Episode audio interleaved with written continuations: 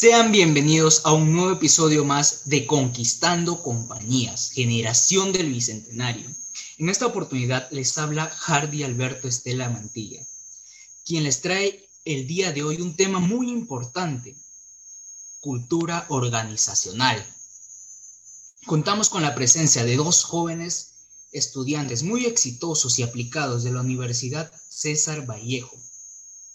¿Cómo están, Matías y Stephanie? Muchas, muchas gracias, Hardy. Estamos contentos. Sí, Hardy, hola. Nos encontramos muy entusiasmados de poder estar presentes acá y muchas gracias por la invitación. Excelente, chicos. Vamos iniciando, ya que el tiempo es muy valioso. Chicos, díganos en pocas palabras, ¿qué es para ustedes la cultura organizacional?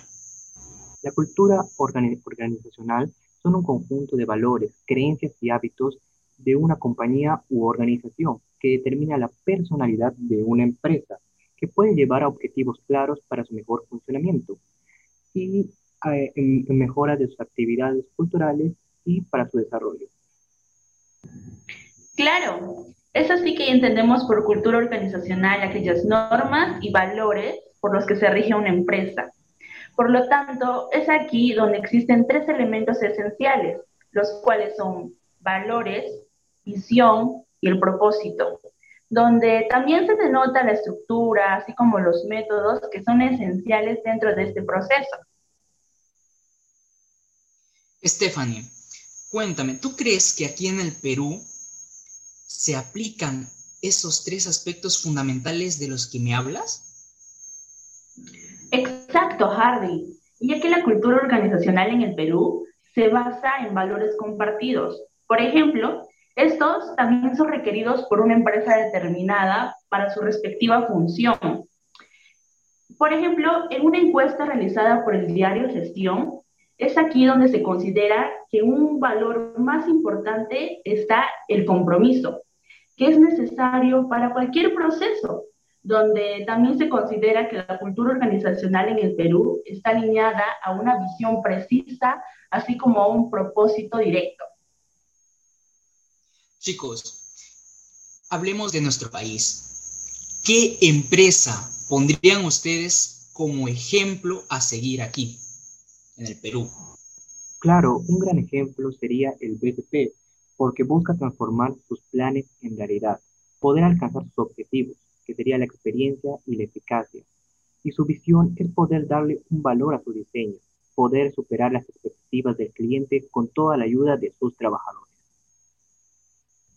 Exacto. Hay otro caso también como es la empresa Coca-Cola, que donde su cultura organizacional recae en la renovación, en la innovación, donde se establece como una empresa con transparencia.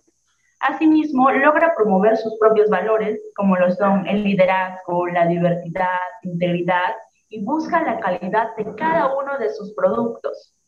A su vez, se describe como visión que logra la máxima sostenibilidad y crecimiento, donde tiene como eje principal la satisfacción de la base que son sus clientes para lograr un mayor éxito.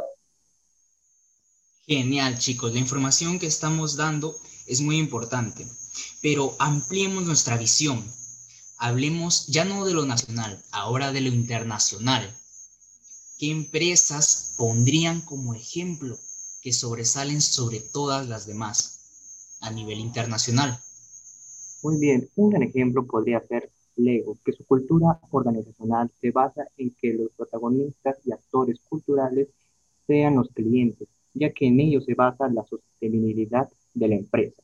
Otro ejemplo también podría ser Netflix, que se basa también en el, se basa en el empoderamiento, donde permite la iniciativa a cada uno de sus grupos y ser parte del equipo.